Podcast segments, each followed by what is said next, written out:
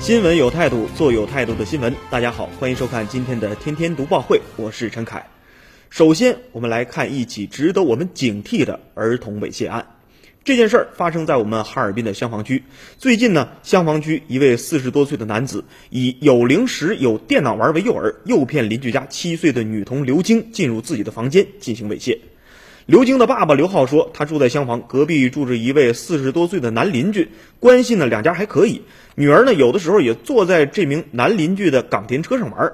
刘浩说呢，五号上午女儿说隔壁叔叔让他去家里玩，但是刘浩没有同意，毕竟啊不是那么特别熟悉。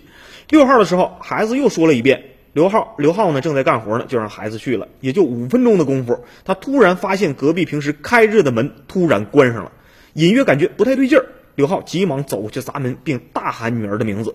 过了半分钟，门开了，男邻居出来了，脸色有点白，看上去特别的惊慌。然后女儿也跟着出来了，她发现孩子的头发乱了，还很不开心。然后孩子跟那名男邻居说了：“以后我再也不上你家来玩了。”这句话呢，让刘浩暗暗的产生了担心。事事发后呢，刘浩把女儿领回家，询问发生了什么事儿。孩子的话让他是又惊又怒。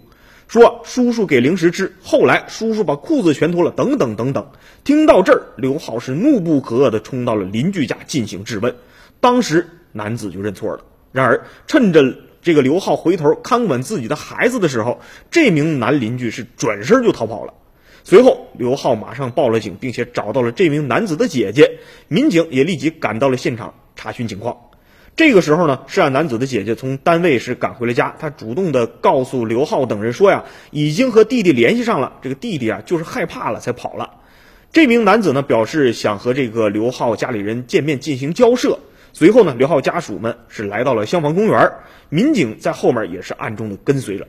在公园门前的路上，刘浩是远远看见一名瘦高的男子，大喊了一声就是他。随后呢，几名亲友就冲了上去，把这名男子是给控制住了。最后呢，这名男子也是对自己的犯罪事实供认不讳，他已经被我们的警方刑事拘留了。